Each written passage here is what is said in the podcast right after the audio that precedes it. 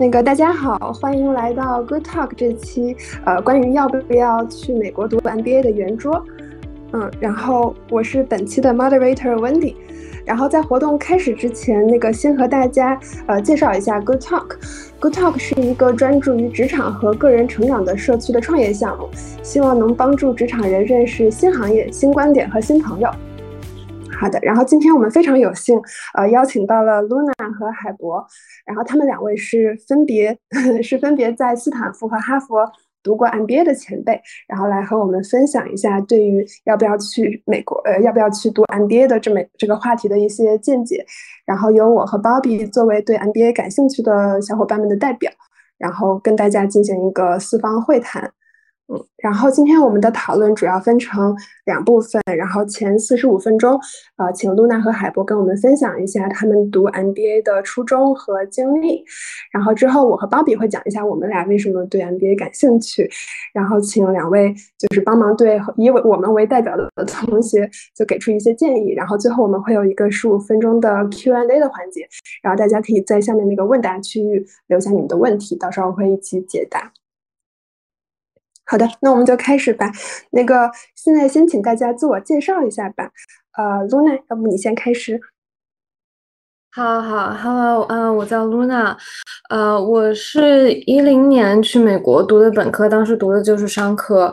嗯，其实本来没有想读商科，就高中的时候是文科生，然后到美国的时候本来想突破一下自己去念一个工科，但是念了一年就发现念不了工科，就转了去念商科。然后，呃，大学毕业以后，我是从事的战略咨询的工作，主要是在，呃，最开始是在美国，呃，在贝恩做咨询，然后后来因为没有拿到签证，就也经历比较奇葩，嗯，调到了南非，做了一年半的时间吧，然后那个时候也在南非参与了一个创。业项目当时很喜欢，呃，那个时候那个创业项目的两个 founders 都是斯坦福 GSB 毕业的，也是通过那个契机了解到了 GSB，觉得非常的向往，所以当时是一六年的时候申请去斯坦福念 MBA，然后一七年到一九年的时候是在斯坦福刚好赶到了疫情。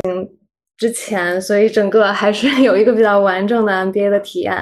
嗯，然后在斯坦福的过程中，嗯，一直都在探索，嗯，自己是谁，自己 以后想要做什么，想在哪个国家，嗯，和什么样的人做什么样的事情，嗯，到比较后期的时候就坚定了想要创业，嗯，所以毕业以后工作了大概。不到一年的时间，我就选择了从美国回国。嗯，现在在呃上海做一个虚拟人、人工智能驱动的虚拟人的一个创业项目。呃哈喽，大家好，我是海博。然后我经历大概是一三年在呃耶鲁本科毕业，呃，但本科学读的是经济和历史，然后就走了一个比较模板化的职业道路吧。先去了呃投行，在高盛的投行部去看 TMT 方面的项目，然后做了一两年以后，呃去了黑石，在那边主要看房地产的项目，都是在香港的办公室。然后在一六年的时候回美国读了一个呃 JD 和 MBA 的连读项目，在哈佛读的。然后二零年以后。二零年六月份回的国，然后呃创业做茶叶方面的项目，我们品牌叫茶小空。啊，大家好，我叫 Bobby 王博，啊，我是嗯也是商科学生，一三年在中科大读啊工商管理专业的本科，然后一七年本科毕业直接就去了欧洲读啊经济学方向的硕士，然后嗯二零年毕业，现在是在字节做。啊，数据分析相关的工作，然后现在其实会有一些嗯考虑何去何从的这种困惑，所以嗯，也许能代表一些在大厂打工的嗯年轻人啊，想帮让大家看看说，除了去做码农之外，是否还有其他的啊不同的路啊，所以也是对 MBA 这条啊成长的路线会比较感兴趣。那个我叫 Wendy，然后我是一四年去美国也是读的本科，然后我之后是做了比较跳的几个工作，就是经济咨询，呃，然后做了那个快销的一个品牌市场经理，呃，然后最后是落到了大厂，现在在大厂的战略部搬砖。对，然后我应该是今年会准备去美国，就是读 MBA，然后现在就比较激动的在准备，然后和呃对未来有非常非常多的一些 question mark，所以今天也特别激动的跟大家想就是交流一下。好的，那我们从那个 最开始呃大家读 MBA 的初衷。嗯，聊起来吧。那个想问一下，两位当初是为什么选择去读 MBA 的？然后以及你们身边的同学们，就大多都有什么样的原因去读这个 MBA 的呀？嗯，好的，呃，我先从就是大概分几大类的原因讲吧，然后再讲我当时去的原因。嗯，我觉得我身边的人可能，呃，第一大类是单纯的想要转工作的方向，那可能，呃，之前的工作主要是从事，呃，技术方向啊，或者做的跟就上课完全没有关系，可能想要探索商业领域，不管是想去做。嗯，在就不不管想去创业呀，还是想去转金融啊、咨询啊这种比较传统的可能 service industry 的工作，嗯，都有很多。我觉得可能有百分之三四十的人是这样的一个原因去读 MBA 的，然后我觉得还有百分之。二三十的人可能是本来就在这样，嗯，做投资呀，然后做咨询的这样的一个职业道路上面，但是需要一个 MBA 的。呃，一个技能的提升，加上这样的一个 brand name 吧，就为了自己的以后的职场 发展的更加顺利。因为有很多虽然是从事这种 service industry 的工作的人，他本身本科可能念的是历史、文学等等，没有特别特别强的这个商业的背景，所以也会选择在职场可能四五年的时候去读一个 MBA，去加深自己对商业的理解。然后还有，我觉得有一部分人就是。就说到了我，可能是不太知道自己长期到底想要做什么。嗯，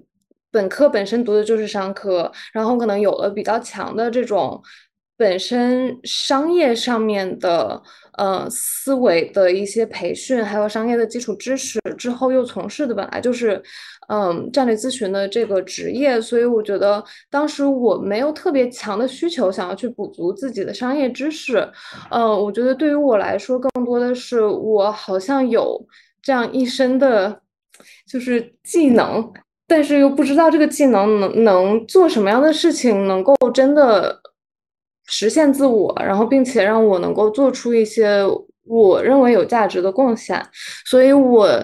可能一五一六年的时候是挺迷茫的，尤其当时从美国搬去了南非，然后又觉得中国的整个的商业环境或者创业环境让我感到非常的向往，很想要说回国去加入这样的创业大军，但又不知道自己能做什么，所以我当时嗯最大的目的其实是去念一个 MBA，找自己，然后想明白自己以后要做什么。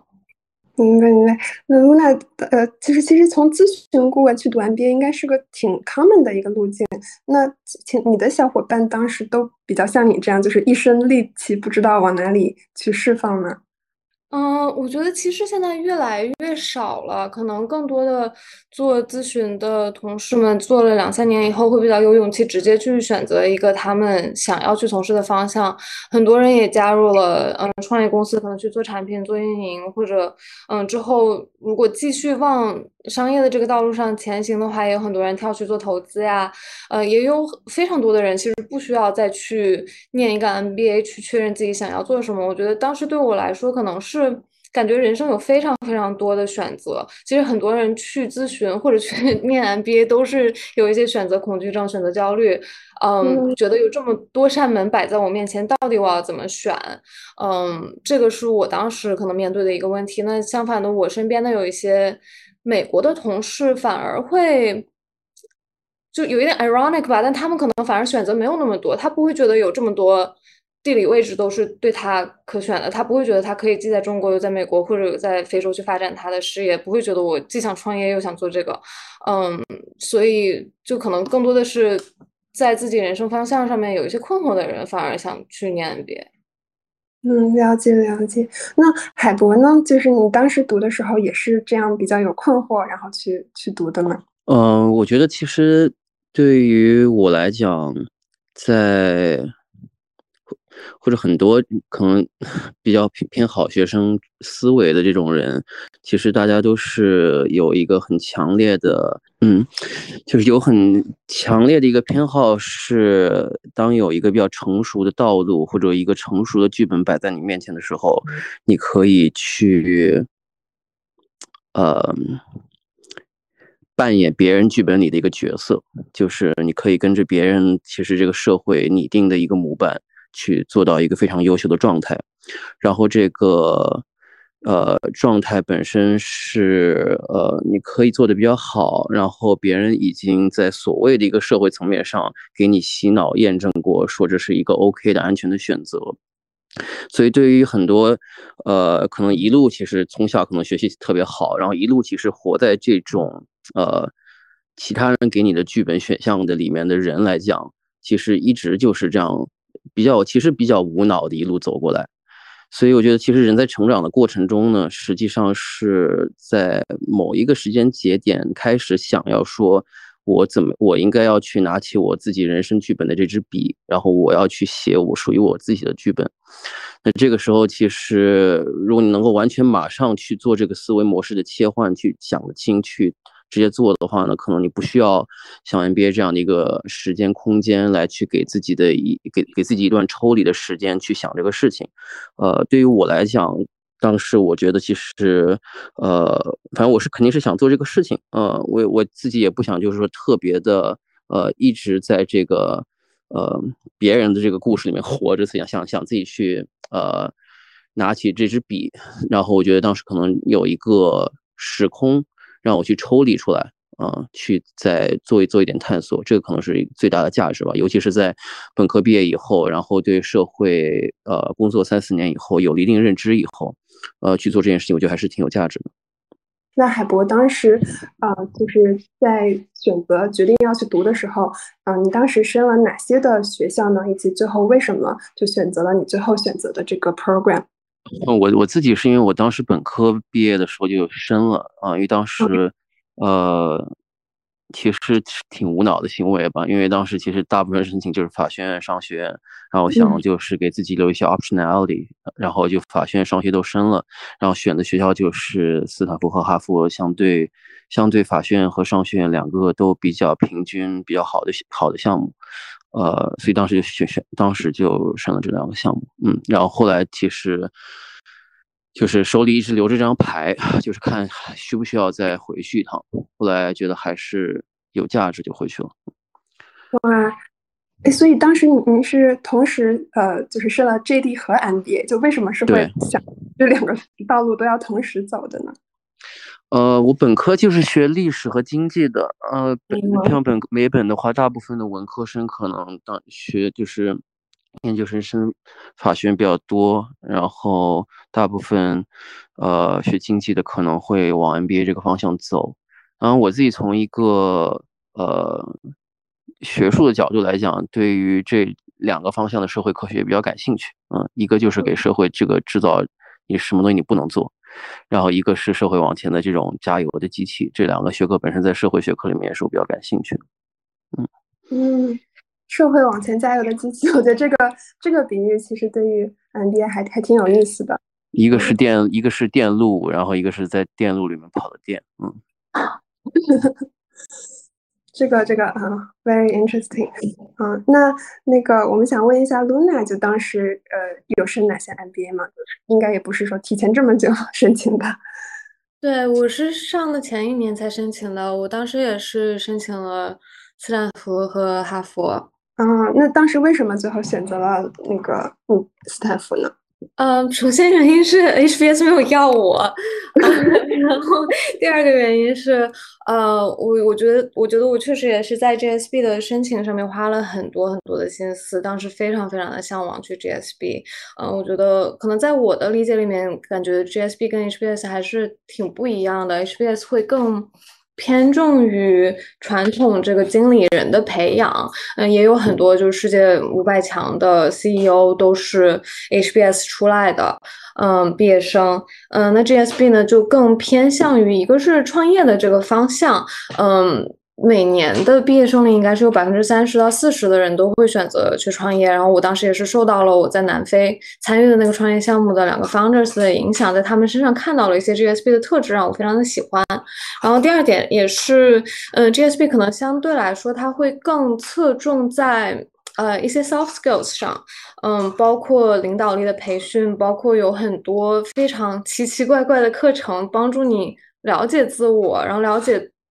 自己是一个什么样的 leader，然后为什么别人要 follow 你？我当时会觉得，如果我未来想要选择创业，或者甚至就未来对我的人生帮助会更大的是这样的 soft skills。嗯，所以。当时对 GSB 的向往就非常的深，然后在做我整个 application 的过程中，也是一个很长的去回顾自己，嗯，当时可能是二十五年的、二十五六年的人生经历，我的 story 是什么？就有一个非常长的这样的一个自省的过程，然后写成了我 GSB 的 essay，所以到后面我觉得是就比较水到渠成的一个过程吧。那陆亚，你觉得就是去了 GSB 以后，就是他给你的最后的那个那个实际的体验，跟你当时升他的那个原因 match 吗？然后以及就是是不是嗯这个呃比较创业 heavy 的这个特色，到至今还是保持的比较比较好的？嗯，我觉得 GSB 可能是我想象的一切，以及我没有想到的一切。嗯，确实非常非常的喜欢。我觉得在创业上面。整个学校它是一个很实验型的教育模式，有非常多的课程，它都是会撒手让你去做一个创业的项目。就第一天起，你就要去 identify 一个用户的需求，那在这个用户的需求上面去 iterate 出一个产品。嗯，当然最后很多这样的产品是没有被 launch 出去的，但是在这个过程中，你学会了怎么去迈出第一步，你怎么去 interview the customer，你怎么去，嗯。做做第一版的一个嗯原型出来，然后让你的用户去试用这个原型，他教了我这个 hustle 的精神，啊，我觉得他其实在。创业早期对我的帮助也蛮大的，然后同时有很多其他的创业课程也是有，嗯，呃，很多年经验的这种创业的企业家来教授的，而这些课程也都会更 focus 在我刚才讲的这种 soft skills 上面，嗯，这些教授会把他的，嗯，在商业上面的一些，我觉得更偏哲学层面的一些思考告诉我们，就他不只是教你。商业上面的一些术，他把他的道教给了你。那我觉得当时在上的过程中，我不一定全都消化了，嗯，但是我在 GSB 那几年记的笔记，我现在也会常常的去翻看，然后会经常有新的体悟。我觉得它有一点像给了你一本。嗯，百科全书，你可能不一定把百科全书里面的所有的东西都记住了，但是现在你有了这样的一个工具，当你遇到问题的时候，你知道，哦，我现在其实是遇到了一个问题，我可以去查这个百科全书，这个百科全书最终会给我一个答案。我觉得这个是它带给我最大的价值，然后这个价值可能是会终生去影响我的。哇哦！哇，感谢露娜的分享。那那个刚才露娜提到，就是哈佛可能是就是更偏教育职业经理的这么一个一个 stereotype。那那个海博能帮我们讲一讲哈佛的 MBA 有什么特色吗？就是不是符合这个就是这个这样的一个画像？就说实话，我觉得大家也都上过一轮本科了。如果这个说一个高中生来问你说。呃，上复旦是个什么样的体验，或者上什上上我不知道什么随便什么学校是什么个体验，我相信大家都很难真的给他一个说客观的一个回答，说这个项目就是一个什么样的体验。其实这种东西真的都是千人千面的，本科都已经这样了，我觉得其实研研究生就更加是这样的。所以我觉得其实呃很真的很难说，呃。这个项目本身有一个什么样的完全客观体验？我觉得其实大家体会都会很不一样。我觉得 M B A 其实本质本质上来讲就是一个资源库和一段呃相对呃已经在就浸浸泡，在社会里浸泡几年以后，然后抽离出来的一段时空。然后最重要，其实还是你想用这段时间和这段资源去创造一个你想要的什么样的体验，或者你为了你接下来想要做什么样的事情去服务这个事情，然后你来去主导这个经验会是什么样子的。就如果我们活到就是二十七八岁、二八八九岁回去读读一个书，还是想要完全的被被动灌输某一个体验或者什么样的一个经历的话，我觉得是一个呃相对来讲价值没有那么大的事情。呃，包括其实就所谓这些知识啊，一些客观的这些东西的，其实你随便上网 YouTube 一下，上网在哪 B 站一下是吧？其实你全部都可以得到，其实没有什没有没有特别特别呃，就是独一性的这种价值。更多的还是自己去利用这段时间，我觉得这个可能是，就如果大家有去读 MBA 的想法的话，我最大的一个建议就是，你这这个这个过程其实，呃，应该是一个最它最有价值的，它最有价值的方法是你在从一个想被动被灌输的思维模式里，再转换成一个你要去主宰你自己这个故事，包括像卢鸟刚刚说的。去自省你这个你的 story 是什么？你自己的意你自己的意义感的来源是什么？你想把这个呃小说的下一篇章写到什么样的一个份儿上？然后你从这里面去汲取养分、汲取颜色，去呃完成一幅你自己的画作。我觉得这个可能是一个更有意义的、更有意义的视角啊。今天我觉得来十个可能读过 HBS 的人，可能他给你答案会十有十个不不同的答案，呃。对这个，这这个可能是我的想法吧，就是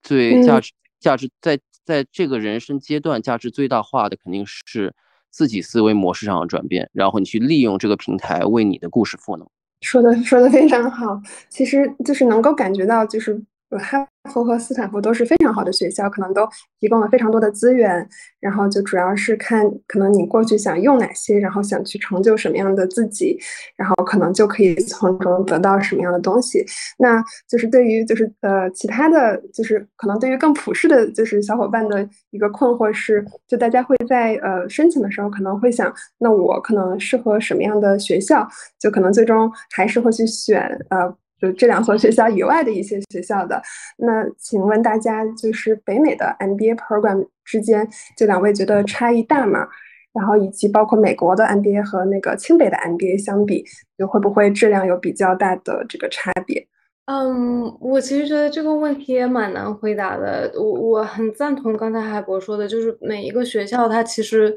它更多的是一个容器吧，就是你要决定你在这个容器里面是什么样的体验。每一个学校都有，像斯坦福可能相相对来说小一下，小一点，然后有四百多个人；哈佛大一点，有八百多个人，然后其他的 programs 可能是在这之间的。我觉得。这个教育的两年时间，嗯，只有很小的一部分是教授教教你的东西，很多是你在跟这些同学，嗯，一起探讨的过程中，然后跟他们一起去创造的这个体验。所以，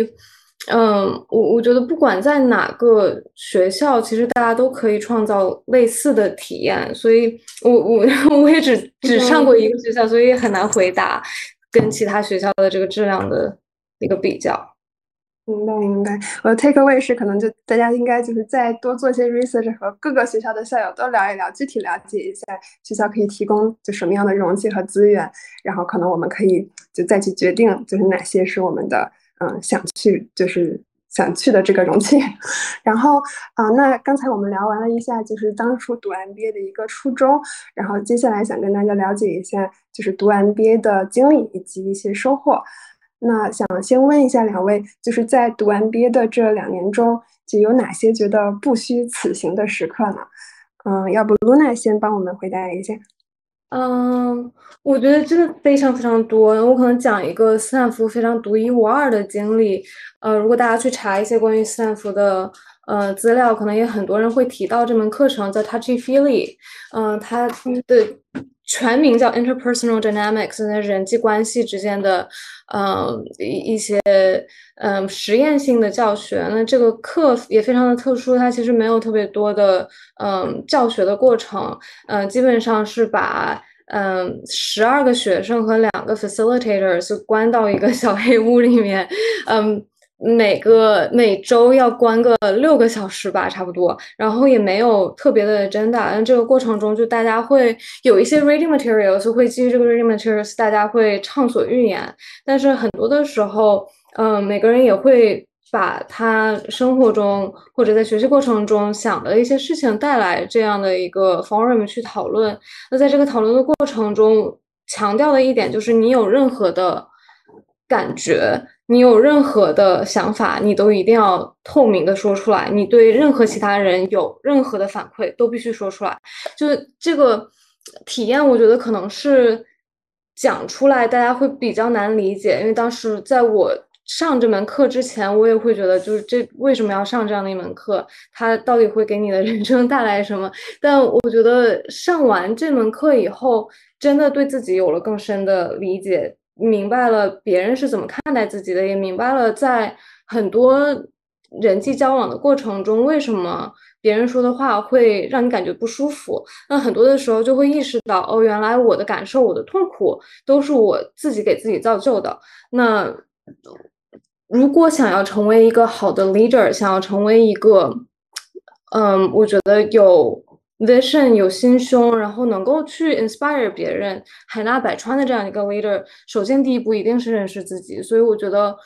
善富可能强迫大家 有这样的一个，其实不是，就至少在前几门前几节课的时候，不是一个非常舒服的体验。有很多人会在这门课上面 emotionally break down，就当着这么多人去哭，大家都是。呃，至少是二十五岁，很多人可能三十岁以上来上这样一门课，把自己一辈子的一些苦水、伤痕都在这样的课里去去暴露了出来。呃，但我觉得他他真的是让每个人都更加了解自己，也在接下来的人生中会走得更加自信。所以这个其实是我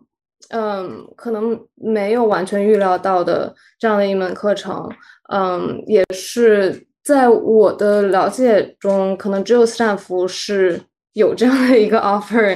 嗯，哇，我觉得听完这个就能够比较就具象的感受到，就是在斯坦福上这一门它的整个氛围，然后包括就是为什么会有这样一门课，就是代表了它的有一些一些特色的一些一些价值观吧，然后让我觉得还还挺深刻的。那那个啊，海博能不能分享一下，就是你当时读完毕业的两年有没有哪些觉得就是不虚此行？好像也没有什么特别的一个时刻吧，但是，呃，顺着刚才 Luna 讲的那一点，我觉得倒是有一些类似的感受，或者在那几年里面有一些类似的，嗯。思维模式或者心路上的一些转换，因为他讲的刚才那门课其实是让大家去，呃，一群非常理性的人，可能重新去审视自己的情感管理和情绪管理和一些内心所谓的这些非理性的东西的重要程度，可能比一些理性东西更高。呃，我对我们人生意义可能有时候更重大。我自己是有可能有反向的这种感觉啊，就是因为我们呃在课堂里面是一个八九十人的辩论课堂，就是每一门每一门课课其实是一个案例，然后大家无非就是有点像辩论课一样，就是大家就发言，然后考核你的发言次数和发言质量。然后在那个场景里面，其实呃，当然跟我们以前可能做投资有点像，但是。就做看了很多案例以后，然后做了很多这种发言以后，其实，呃，会越来越那几年会越来越感觉，其实很多这种理性的辩论或者所谓的这种理性的谋算，呃，或者是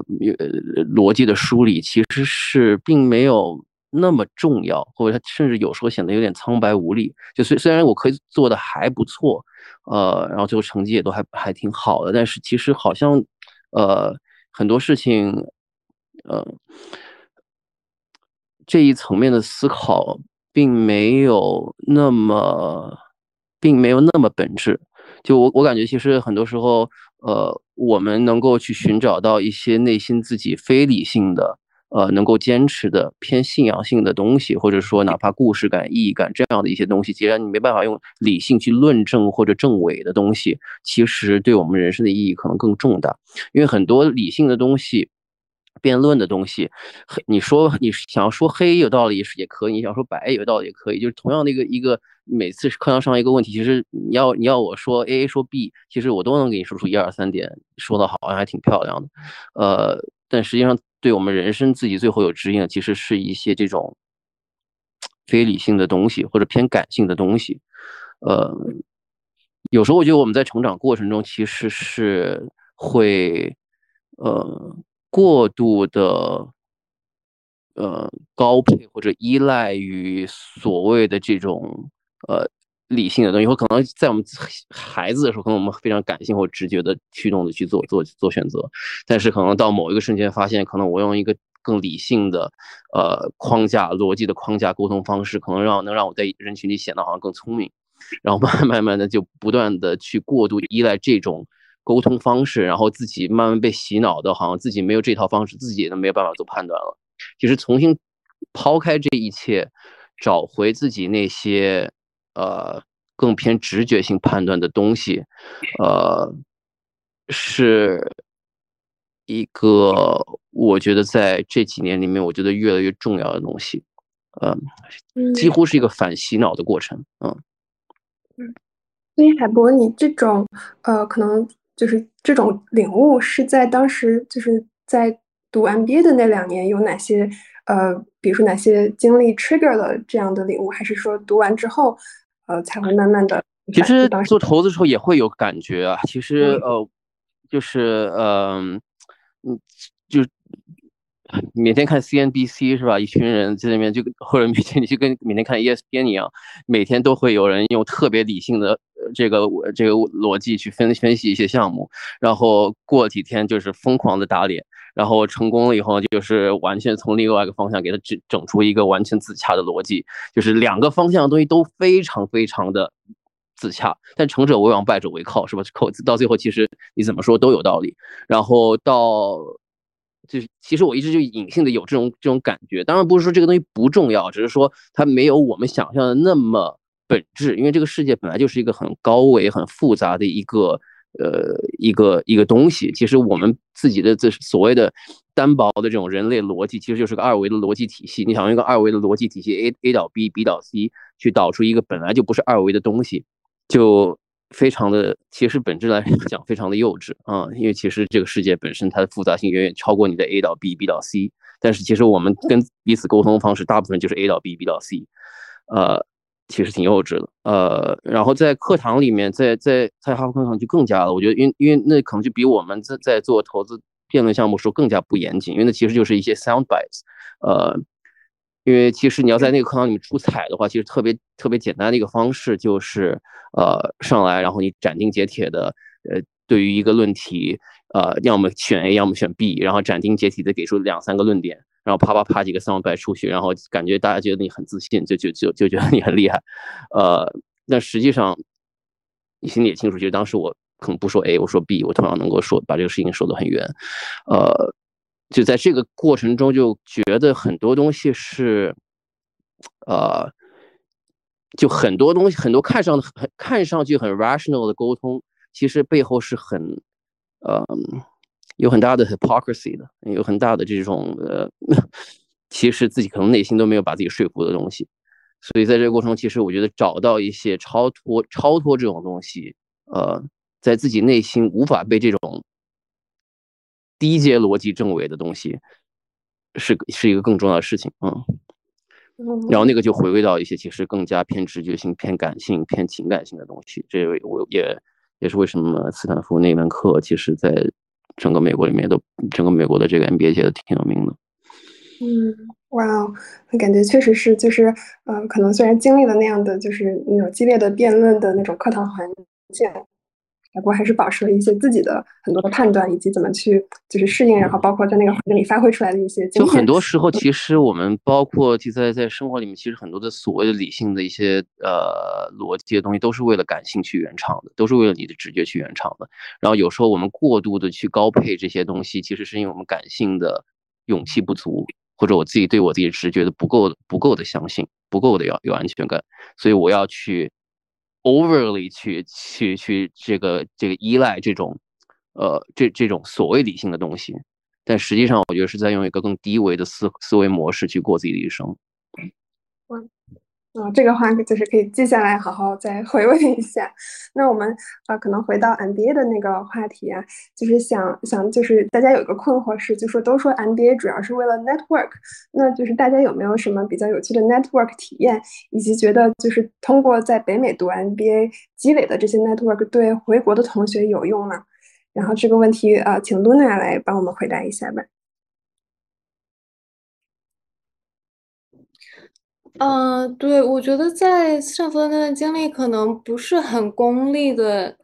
networking 的一个结果。如果单纯来说，这个 network 对我的后续嗯创业有没有帮助呢？答案肯定是有帮助。嗯，有非常多斯坦福的校友在创业，他们是我的前辈，我可以去跟他们探讨他们创业早期遇到的各种各样的问题。嗯，也有很多。斯坦福的校友在从事投资，基本上大的 VC 都会有斯坦福的校友。如果没有直接的，嗯，可能几年之内的校友够一够也是能够找得到的。所以本身单纯从功利的角度去，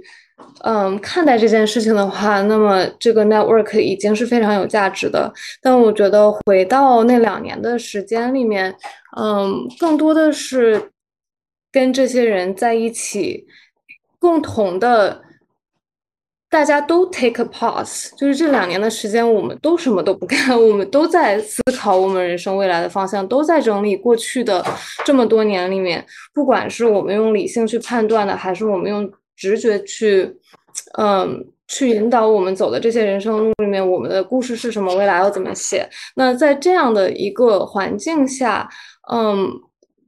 和和这样一群人共同去思考人生的意义是非常大的，然后跟他们的这种情感上面的 bonding 也是很强很强的，哪怕是，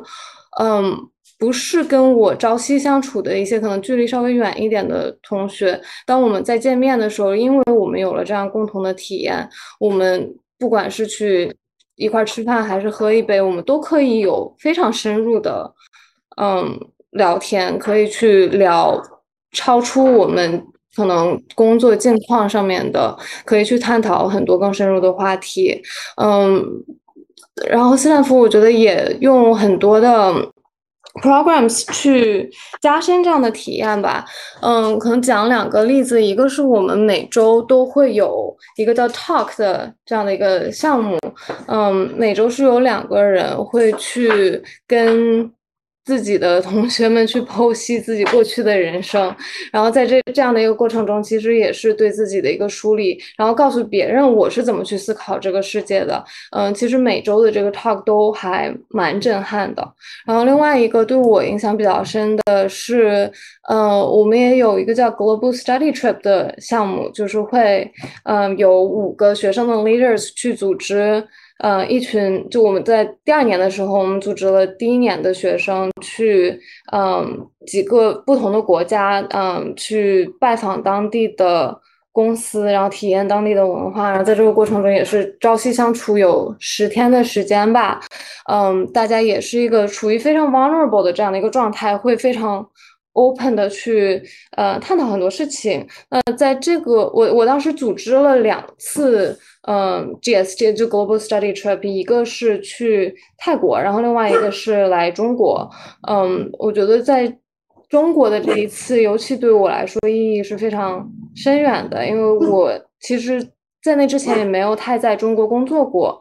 嗯，我把一群。呃，非常优秀的 MBA 学生带到了我的 home country，呃，他们会问我非常多的关于中国文化、中国商业社会，呃，中国现在年轻人的政治观点，就这些，呃，其实也是很帮助我去深挖我自己的，嗯，一些认知的问题，呃，所以我后来跟和我一起去 co lead 这个项目的同学，以及我下面那一届的当时 MBA。第一年的那些同学们，后来的关系都非常非常的深入，然后也有几个同学因为那个嗯 study trip 跑到中国来实习，然后好像还有一两个人后来在中国也工作了一段时间，所以那段经历也是我非常珍惜的。嗯，可以感受到，就是尤其是结合斯坦福，就是有 touchy feely 这样，就能够让大家比较 vulnerable 的这么一个环境，然后可以有非常多比较呃真挚的的关系。这个本身可能是超脱了特别嗯，就是具体的一些工作上的 network 的帮助的。那就是说到就是工作上的帮助，就既然两位其实大家都选择了回国创业。能能不能跟大家简简单介绍一下自己的创业的项目，然后以及就是 MBA 的经历对于大家回国创业呃有什么实质性的帮助呢？然后那个 Luna 可以先帮我们回答。嗯，好的。那我在做一个基于人工智能嗯驱动的虚拟人的一个社交网络。嗯，我们做这个社交网络的核心 thesis 有几点吧。一个是嗯看到了现在的 Z 时代的年轻人，他们其实在。嗯，现实跟虚拟之间的隔阂已经不是那么明确了。嗯，很多 Z 时代小朋友们，他们真的是就游戏世界里面的原住民，从小就跟 NPC 去打交道，看着动漫去长大。嗯，他们对虚拟的世界其实有一个天然的向往。嗯，另外，另外也是看，嗯，当时在硅谷的时候就非常关注科技的一些趋势，也看到了人工智能，尤其是自然语言处理这一块的一个非常。带来一个 tipping point 的一个进展吧，就是，呃，自然语言处理真的能够达到了接近人的这样的一个水准，所以我当时在硅谷的时候认识了我的 co-founder CTO，然后决定我们一块儿回国来做这样的一个创业项目。嗯，后面的问题是什么来着？这就是读 MBA 对回国创业有有什么帮助？嗯，我觉得，嗯。最大的帮助是给了我做这件事情的勇气。嗯，在上 MBA 之前，我可能会觉得创业或者成为一个企业家是一个非常少的人可以去做的事情。那在斯坦福的时候，我觉得他把很多我对创业，尤其是自己作为 CEO、founder 去创业的一些恐惧消除了。嗯。反而让我真的找到了我自己为什么想做这件事情的原动力。我觉得过去有很多经验上面或者经历上面，其实是因为害怕或者因为嗯，因因为恐惧失去失去一些东西而做出的决定。嗯，或者因为恐惧失去一些东西而而没有去 pursue 一件我想要去追求的事情。那在斯坦福的过程，在斯坦福念书的这个过程中，我觉得他很好的帮我把这个恐惧消除掉了。他首先让我意识到了我的 safety net 其实是非常高的。嗯，同时他。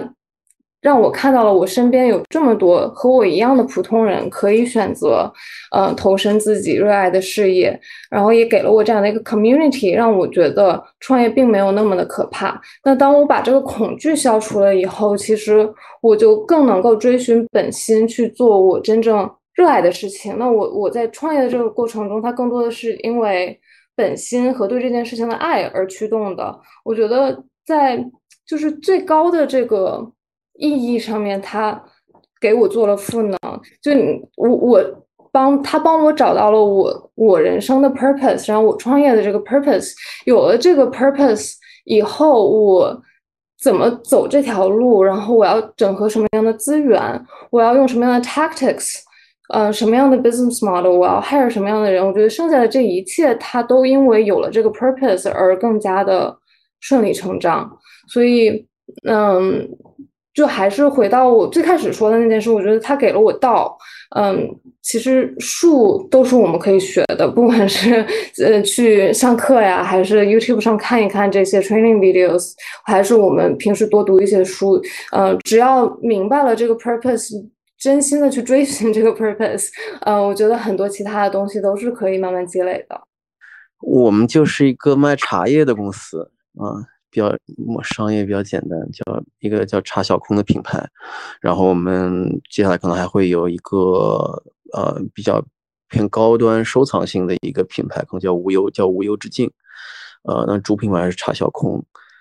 我自己做这个事情的原因可能是比较文化驱动吧，我自己后来给自己梳理的一个使命是。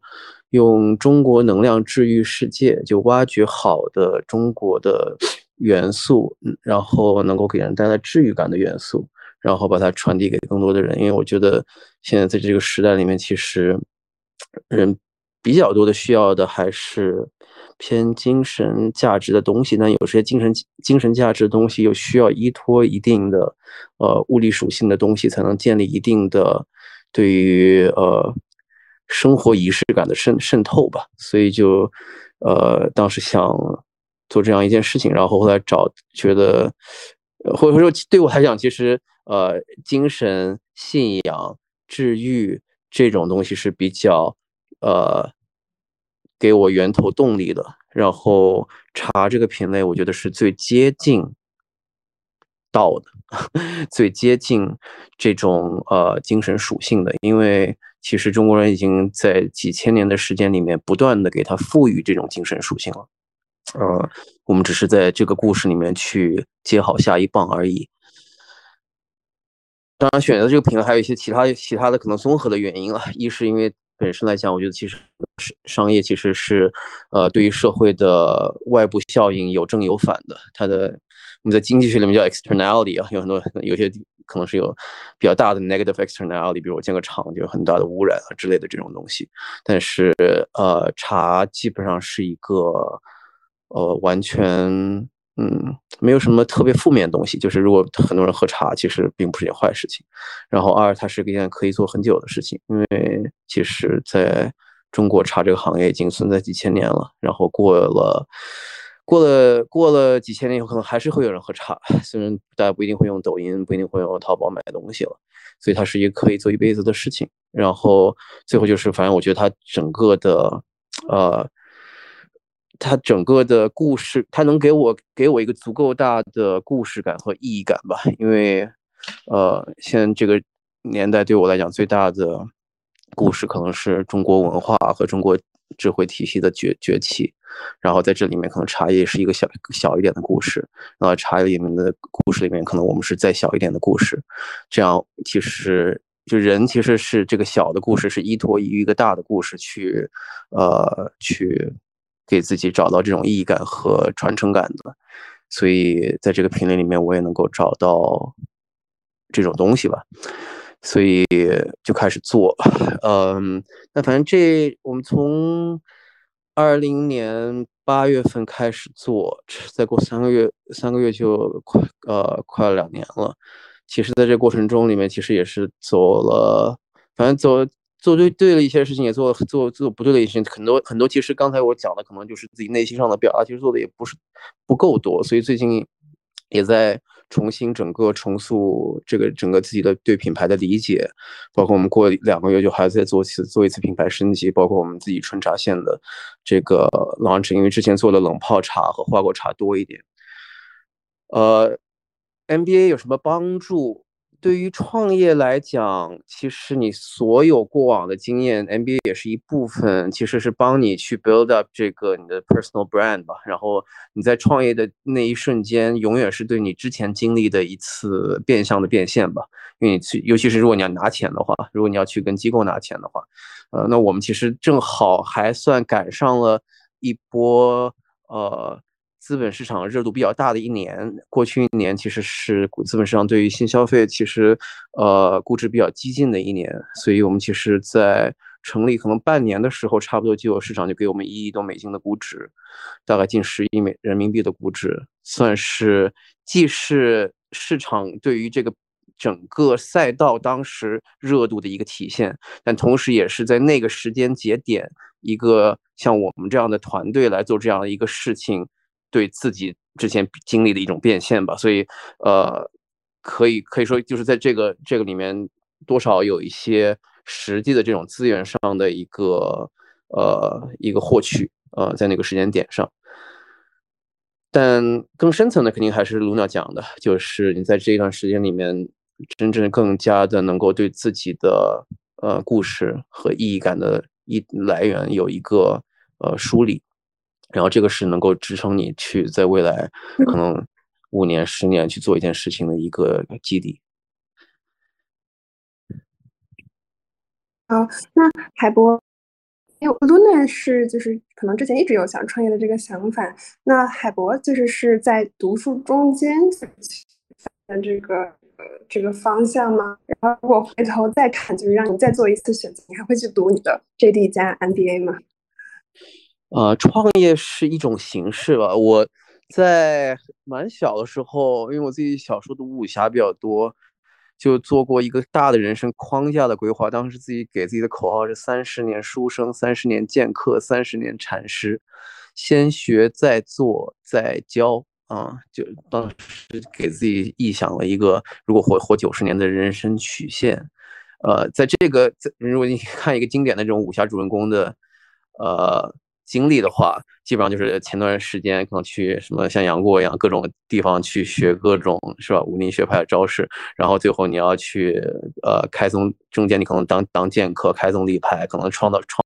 创立什么黯然销魂掌之类的，然后再之后可能进入到一个呃偏向导师的人生状态，呃，所以我其实自己一直是对于呃中间这一阶段肯定会去呃创业也好或者。呃，但不管创业也好，创业这个形式也好，还是不是创业这个形式也好，肯定是这个剑客阶段是你在拿着自己剧本的这支笔的。就你不是，因为其实我们一生到这个社会里面，这个社会就有无无限的已有的既有的框架和认知，在把我们往一个方向推，然后既有的利益和动机全部都会把你这些新生下来的这些人往这里面推。呃，其实你是活在前人创造的这种。剧本里面的，就自己要自己中间肯定要去，呃，创造自己这本书里这个人类这本历史上这一页里面，你自己要留下自己一笔，这件事儿是我一直比较笃定的。然后，其实，在去读 MBA 之前，其实就是为了这个事情去做准备的。我感觉就是呃，其实学的时候我们都是要学一个已有的东西嘛，就不可能从零学起。但是就是仗剑走江湖的时候，可能就是要开始自己去定，就往哪走怎么走了。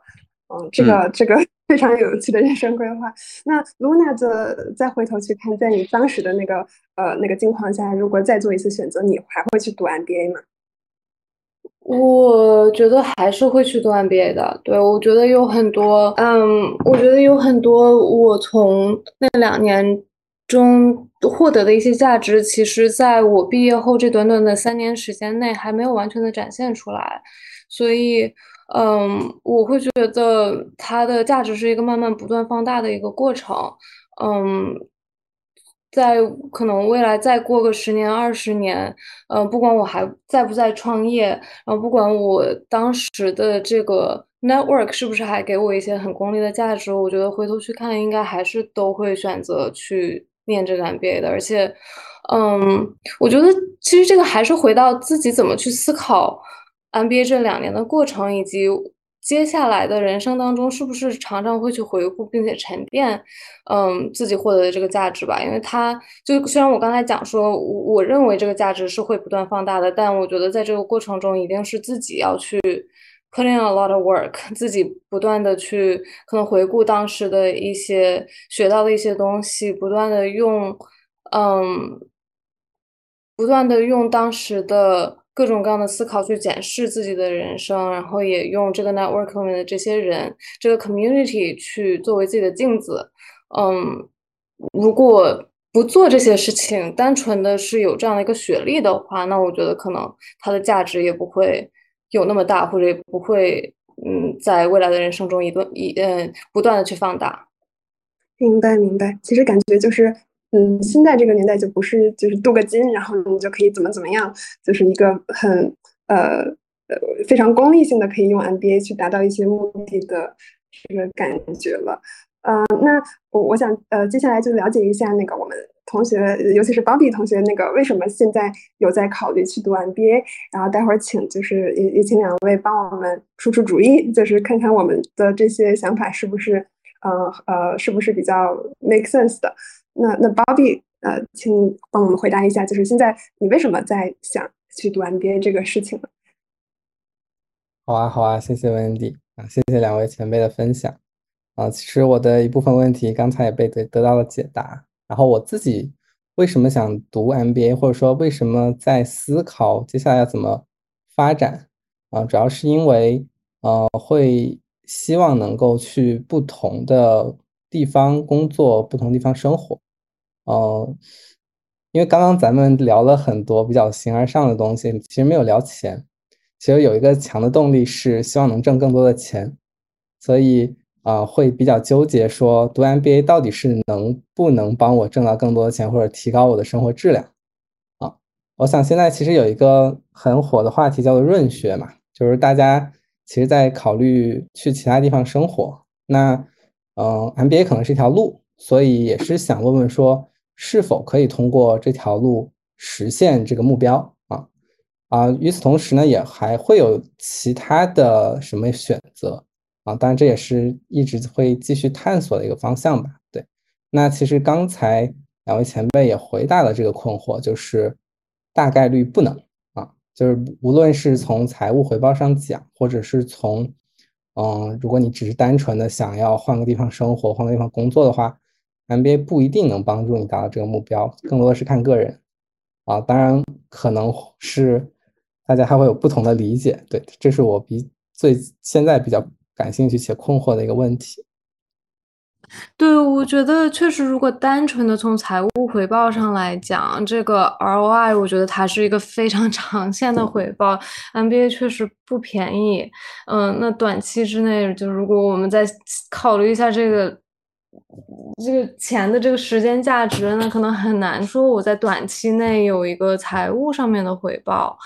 嗯，然后这个润学呢，我 我其实念完 MBA 以后反而选择回国了。嗯，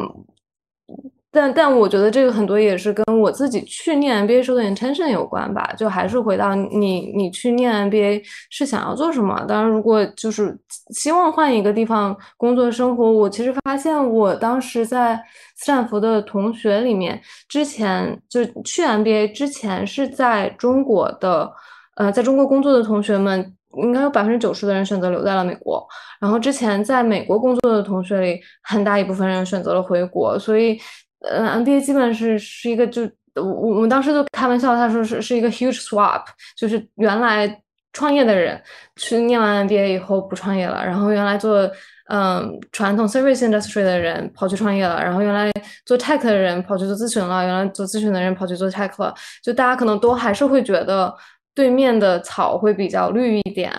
嗯，所以如果说你是带着这样的 intention 去，我觉得他他是可以帮你完成这个目标的，嗯，但你也有可能在念 MBA 的这两年的过程中改变你的想法，也不一定。那我觉得也，那最后也一定是最好的安排。呃，我前段时间刚录了一个录了一个抖音，我当时在在想一个理念，就是我们做事情的这个。决策模式最好是能把，呃，过程或者我们所谓工具化的那些东西本身能够当成目的。如果你要去，呃，就很多时候我们可能做一件事情的时候，我们在想，就是，呃，这个东西其实是为了之后的另一个什么目的来。来去论证为什么我一定要做这件事情，但其实你像你刚刚说的两点，不管是从短期的财务回报来讲，还是说你要去换一个地方生活来讲的话，你单纯去优化这个目标，我相信肯定有更好的选择方式。嗯，最好的、最好的去利用这 MBA 这个时间窗口的话，还是这两年本身能够给你带来价值和意义，哪怕就是放松两年，哪怕你就是去度度放松度假放松两年，呃，都会更好。呃，因为很多时候，如果你要花两年的时间，然后把它当成一个 set up 之后的一个某件事情的工具，这个时间成本其实极其的昂贵。我很难想象你在短期里面能够真正的把这个东西算回来。当然，对对于我们还有一个就是想法，就是说你要是从呃，我能想象就是说它能够让你财务回报高一点的，无非就是之后你能就是之前你可能。呃，觉得自己的学校的 brand name 不够强，所以可以要去，呃，有一个 brand name，然后可以进一个咨询公司或者一个投资公司。但是这个我觉得其实是个悖论。如果你其实，呃，你的故事已经强到可以进一个非常好的学校了，我相信你的故事，你直接去现在去一个基金去一个咨询公司，你一样也可以进。所以我觉得这个逻辑是不太成立的。嗯，尽量的，我觉得还是不要把。一个两年的自己的人生窗口，给当成一个呃特别工具化的东西，最好它本身就是呃在这两年本身就能给你带来意义和和价值的，过程目的化，呃，工具目的化。过程目的化，工具目的化，说的非常好，谢谢海博。嗯，那那我可以接下来分享一下我的，就是为什么现在去考虑读 MBA，就是呃我自己是本科毕业，非常跳脱，我从呃经济咨询一个非常偏学术的工作，变成了呃品牌经理，而且还是电商一个非常接地气的工作，然后又变成了大厂的商分和战略，然后在就是其实经历了这么多以后，呃我会呃。我会比较喜欢我目前的工作，就是做商分战略，但我又会想，呃，可能我继续在这条路上走，我大概能看到我是什么样子的，但我又有一点贼心不死，就是想看我能不能真的去，比如说做一个品牌，所以我就有了申请 MBA 的这个这样的一个想法，然后呢，觉得可能在这两年之内可以去。呃，就是拓宽一些自己的一些一些一些东西，可以看到更多的不同的机会，然后去 test run 一下，到底能不能就是所谓的做业务。然后如果不行的话，就就安心的做战略，就是在可能中长期去去找一个比较呃自己能够坚定的做至少五到十年的这么一个一个一个方向吧。对，然后呢，我的问题可能是更多是也对我这样子的呃带着这样的 mindset 去的同学，呃，可能有什么需要就是。呃，在读书的时候需要注意的呃事情，或者是呃一定要去参与什么样的活动或者课程？嗯，我我上司本身可能就是在品牌和 marketing 上面其实不是非常的强。我我记得在我们上学的时候，嗯，因为学校本身在硅谷，所以去的学生可能更多的都想从事科技的这个行业，然后嗯。比较有资源的教授们也都是偏向于，嗯，科技创业的这个方向，但是。但是即使是这样的情况下，依然会有很多的呃 clubs 或者有各种各样的 guest speakers 来到学校，他们更多偏重的是，嗯，不管是去做一个 consumer brand，还是说他在一个公司去做，嗯，他们的这个 CMO 去做负责他 marketing 的方向，所以这我觉得各种各样的资源是。取之不尽的，然后身边也一定会有，哪怕是呃比例稍微少一点，可能有个那么二十个人是未来想要去做嗯品牌或者做 marketing 方向。其实虽然说这个呃非常垂直的 community 会小一点，但你找到了这个 community 以后，你们的方向是高度一致的，可以去互相分享这个资源。所以我我的建议可能就是在早期的时候，嗯。多去 socialize，然后先找到跟你有同样嗯短期或者中期的职业规划目标的这样的同学们，然后跟他们建立起这样的一个 community，互相的去分享资源。嗯，不管是在找实习上面，还是上什么样的课程，加入什么样的 club，应该去参加什么样的活动，这个 community 应该是你的最好的一个 guiding light。明白，明白。嗯，这个这个其实就是。我感觉就是即将要读 MBA 的同学，可能就比较是在想，那我接下来应该怎么去分配精力和怎么去呃去去做找我的重点呢？Luna 提醒我很好的一点就是，可能很多事情需要就是明确目标以后比较 proactive 的去，比如说 network 和建立一个自己的呃相关同样目标的圈子，然后呃可能对呃就是有这些比较逆势的这个方向的同学会比较嗯有帮助一点。然后呢呃。接下来我们就是想更更 general 的了解一下，就是两位觉得一般 MBA 对什么样背景的人帮助最大？然后有没有什么身边的案例可以跟我们分享？以及有没有人后悔读了 MBA 的例子可以跟我们分享一下？呃，我觉得刚才其实聊了这一个多小时里面，我觉得我跟海博可能都有一个共同的理解，就是没有哪一个背景或者哪一个 archetype 的人。去念 MBA 一定会收获更多，也没有哪一个背景、哪一个 archetype 的人去念了 MBA 以后一定会后悔，就都是自己在这个过程中决定的。我的 intention 是什么？我在这个过程中我自己付出了什么样的努力？我我在每一个节点上做了什么样的选择？我选择跟哪些人去建立我的这个 community。我我选择在毕业之后怎样去利用我的这个 network，以及利用我学到的各种各样的东西。嗯，所以确实就很难从背景或者一些比较简历上面哪些人更适合，哪些人不适合的这个角度去回答这个问题。最重要的一个 quality 就是 open minded，就是带着一个开放的心态，一个空杯成长心态去进入这样的一个 MBA 的课程，我觉得是对大家最有帮助的。如果呃，如果把 MBA 当做一个嗯，就是商业培训学校，我觉得很多人就至少我我可能在第一个学期其实也蛮 struggle 的，因为那个时候我们的课程的设置上面就是非常传统的。Accounting, finance, strategy。然后我当时每一天坐在教室里面都会想，我本科已经学过这些课了，我已经知道怎么算 accounting 里面这些东西了。然后我在工作中又用了三年的，嗯，这些各种各样的 skill sets，我到底为什么要来这儿？所以那一段时间我其实也蛮。纠结，然后有一点点的后悔，但我后来很快意识到，就是因为我的心态没有摆正，我其实没有很好的是一个空杯和成长的心态。那既然这些课程我觉得没有给我很大的帮助，而课程只占我 MBA experience 的可能百分之二十，那剩下百分之八十的这样的经历都是由我可以去创造的，所以我会把更多的精力放在去认识我的同学，放在我去。思考我接下来的人生规划，呃，放在去跟呃各种各样的 guest speakers 去跟他们探讨他们创业上面的一些经历。那个时候我把这个心态调整过来以后，我我发现我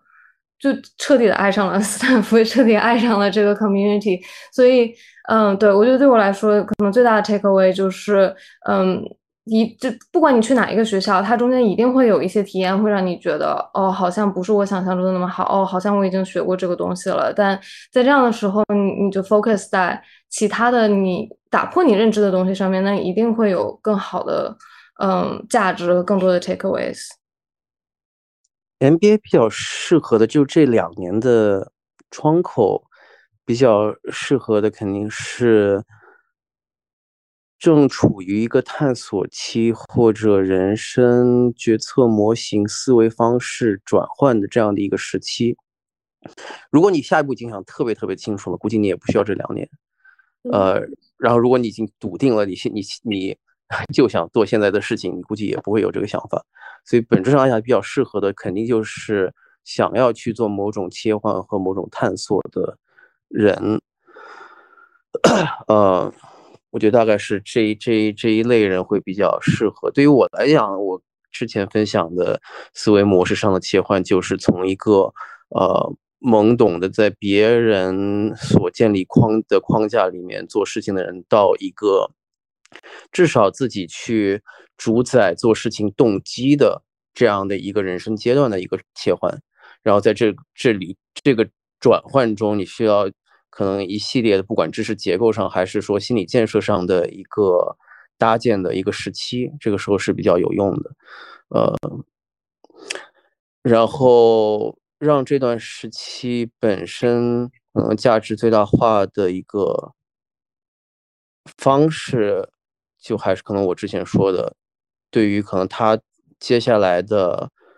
呃回报不是那么那么短期。那么短期，那么功利，那么具象，把这段时间本身当做一段值得去体验的人生经历，会比较好。就回到了刚才说的，就是你不要把一段两年的时间变成一个完全工具化的东西。嗯嗯，大概听清楚了。我可以先说一下我的观点吧。嗯，对，现在的大局势可能也分很多 不同的。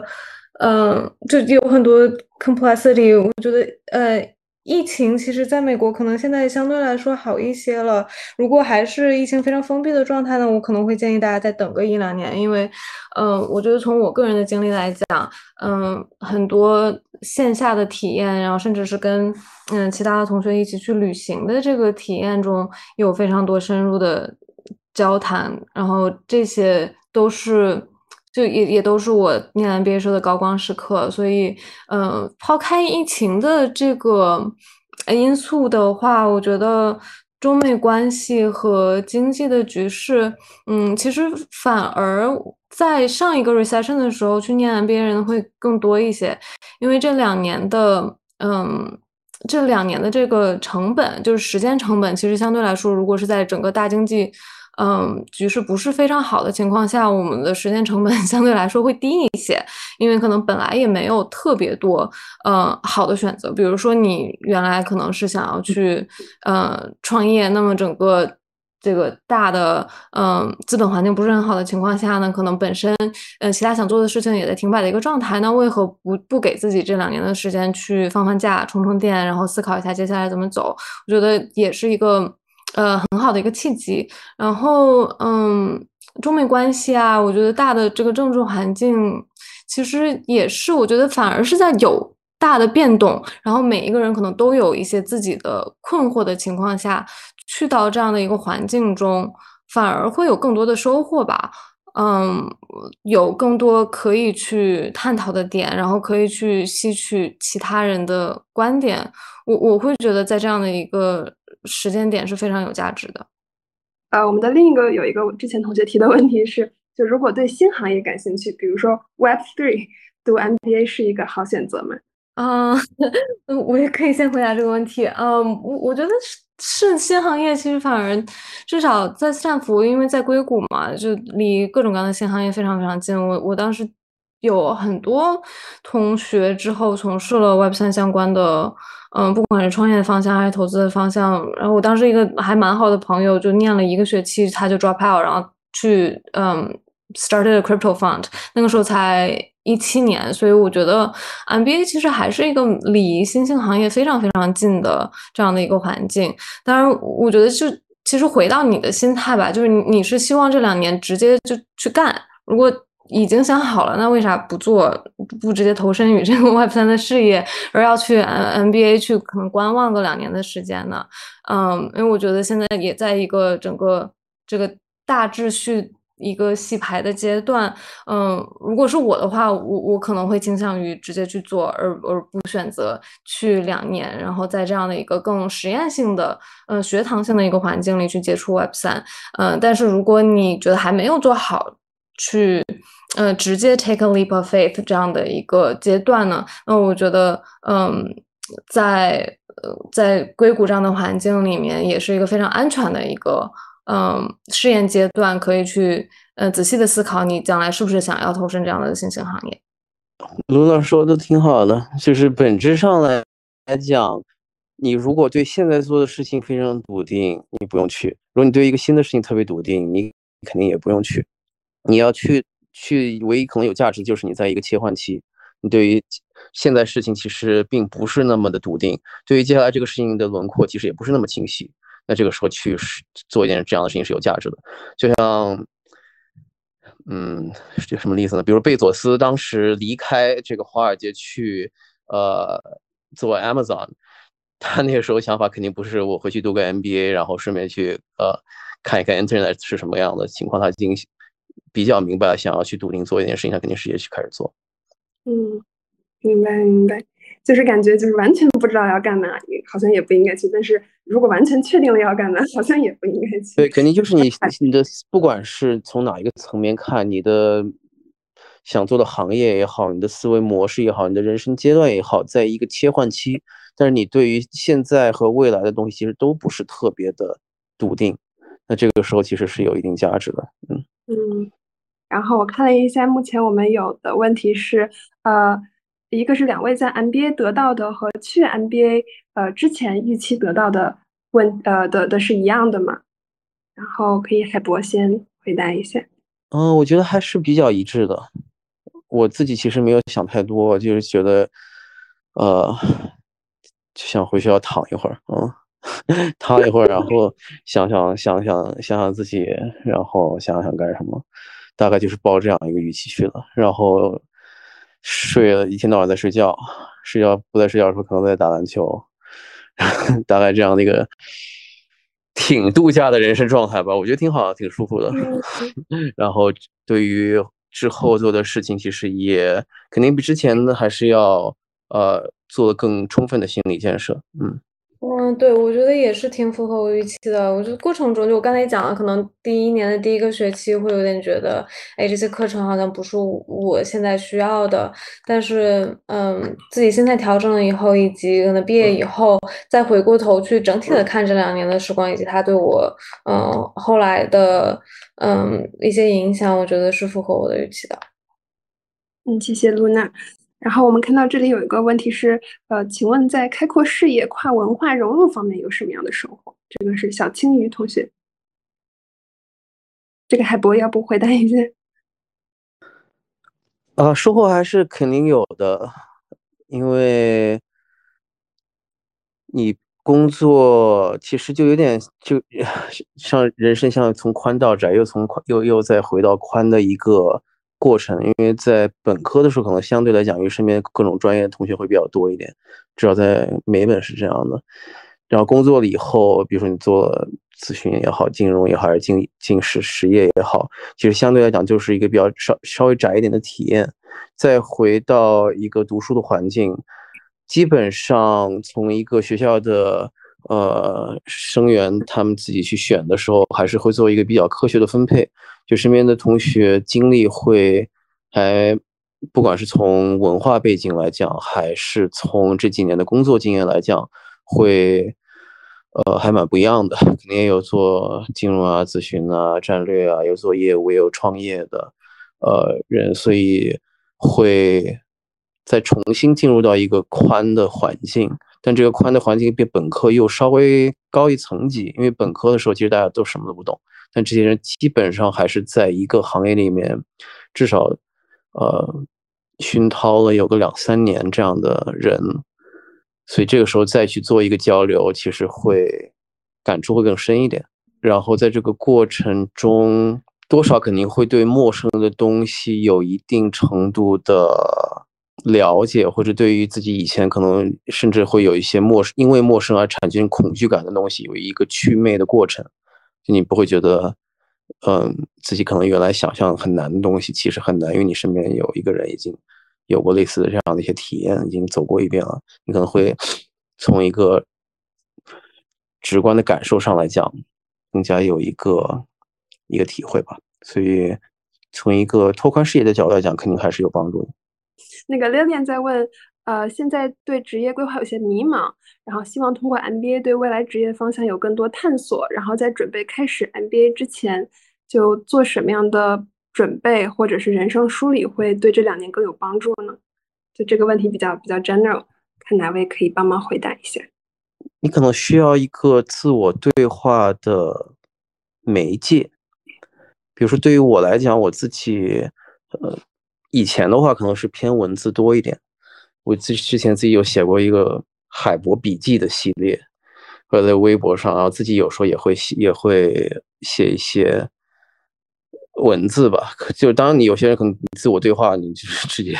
内心对话也可以。但其实你有一段这段这段相对不被打扰的时间，其实就是一个在。不断跟自己对话的一个过程，这个过程可能你需要通过一些媒介去把它外化和梳理出来。不管是我觉得文字是挺好的，对于我来讲是挺好的，但是每个人可能有适合自己的媒介。哎，我想补充一下，我其实觉得，嗯。我之前也给过这个建议，就是，嗯，申请的 application essays 其实是一个很好的去梳理自己人生、自我对话的一个媒介。呃，我当时写斯坦福的那个 essay，它的题目是 What matters most to you and why？就什么东西对你来说是最重要的？然后为什么？他问的也不是说就是挣钱对我来说是最重要的，或者说我的家人对我来说最重要的是这种比较浅层的问题。它其实真的是强迫你去。梳理你过去的人生，在这里面去提炼出来一个最重要的东西，然后它为什么最重要？呃，有一点逼迫你去检视自己的灵魂。我我记得当时我可能改了有个二三十版，然后跟我身边的很多非常亲近的人去。聊，然后问他们对我的一些反馈，然后在这个过程中，我觉得他帮我一定程度上定义了我去念 MBA 的这个 intention 和 purpose，也就帮我做了一些预先的这个梳理吧。所以哪怕最后不去念这个 MBA，我我觉得这个过程也是很有帮助的。写完了以后不想去了，写完以后发现不需要去了，有可能。